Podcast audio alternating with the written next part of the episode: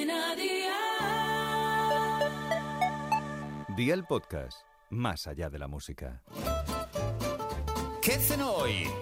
Con Masito. Hola familia, hoy para cenar te recomiendo esta cena y recuerda, en Aldi tienes de todo para hacer tu compra con productos de calidad por muy, muy poco. Tenemos un plato que es todo un lujo, con un sabor espectacular y con el que conquistaréis los paladares más exigentes. Así que ve por la libreta y toma nota de los ingredientes que te doy la receta. 4 rodajas de merluza de 2 o 3 centímetros de grosor, harina, sal, pimienta, aceite de oliva virgen extra, 150 gramos de gambas cocidas peladas y sin tripa, una cebolla pequeña finamente picada, 50 mililitros de nata y 60 gramos de mantequilla. ¿Empezamos con la preparación? Pues venga, ¡al lío!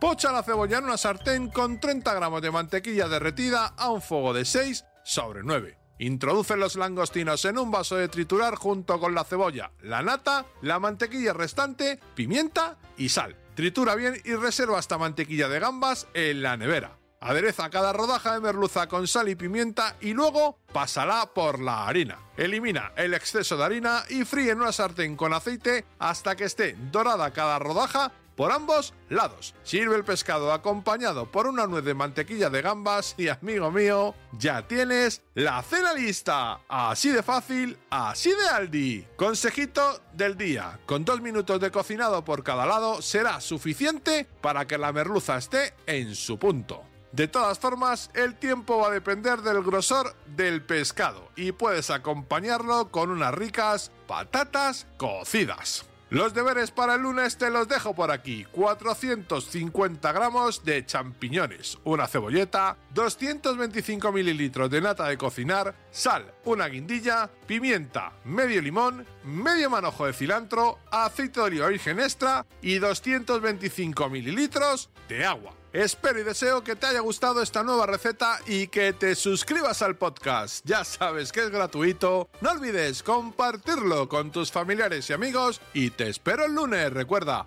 paso lista.